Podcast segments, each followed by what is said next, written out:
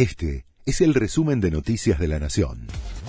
La Nación presenta los títulos de la tarde del miércoles 21 de junio de 2023. Cortes y movilización en el centro porteño contra la reforma constitucional en Jujuy. Participan sindicatos kirchneristas, la izquierda y agrupaciones sociales. La concentración interrumpe el tránsito a la altura del obelisco para marchar hacia la casa de Jujuy, en Santa Fe y 9 de julio. La CGT pidió liberar a los presos tras los incidentes en la legislatura jujeña. El gobierno porteño les descontará el día a los docentes que hacen paro en solidaridad con las protestas en Jujuy. Lo informó Felipe Miguel, el jefe de gabinete de la ciudad, en su cuenta de Twitter. El paro ya había recibido críticas tanto del jefe de gobierno como de la ministra de Educación. Los gremios porteños ADEMIS y UTE iniciaron hoy una medida de fuerza por 48 horas. La esposa de Emerenciano Sena declaró que vio un bulto en un cuarto de la casa donde desapareció Cecilia.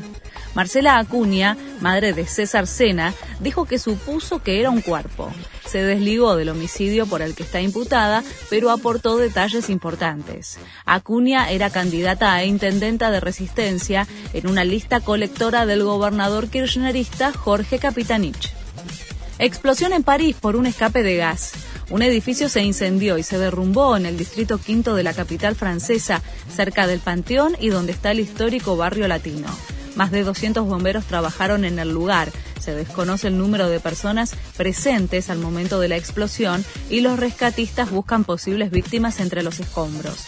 Hasta el momento hay 24 heridos, 7 de gravedad. Mañana salen a la venta las entradas para el partido despedida de Riquelme.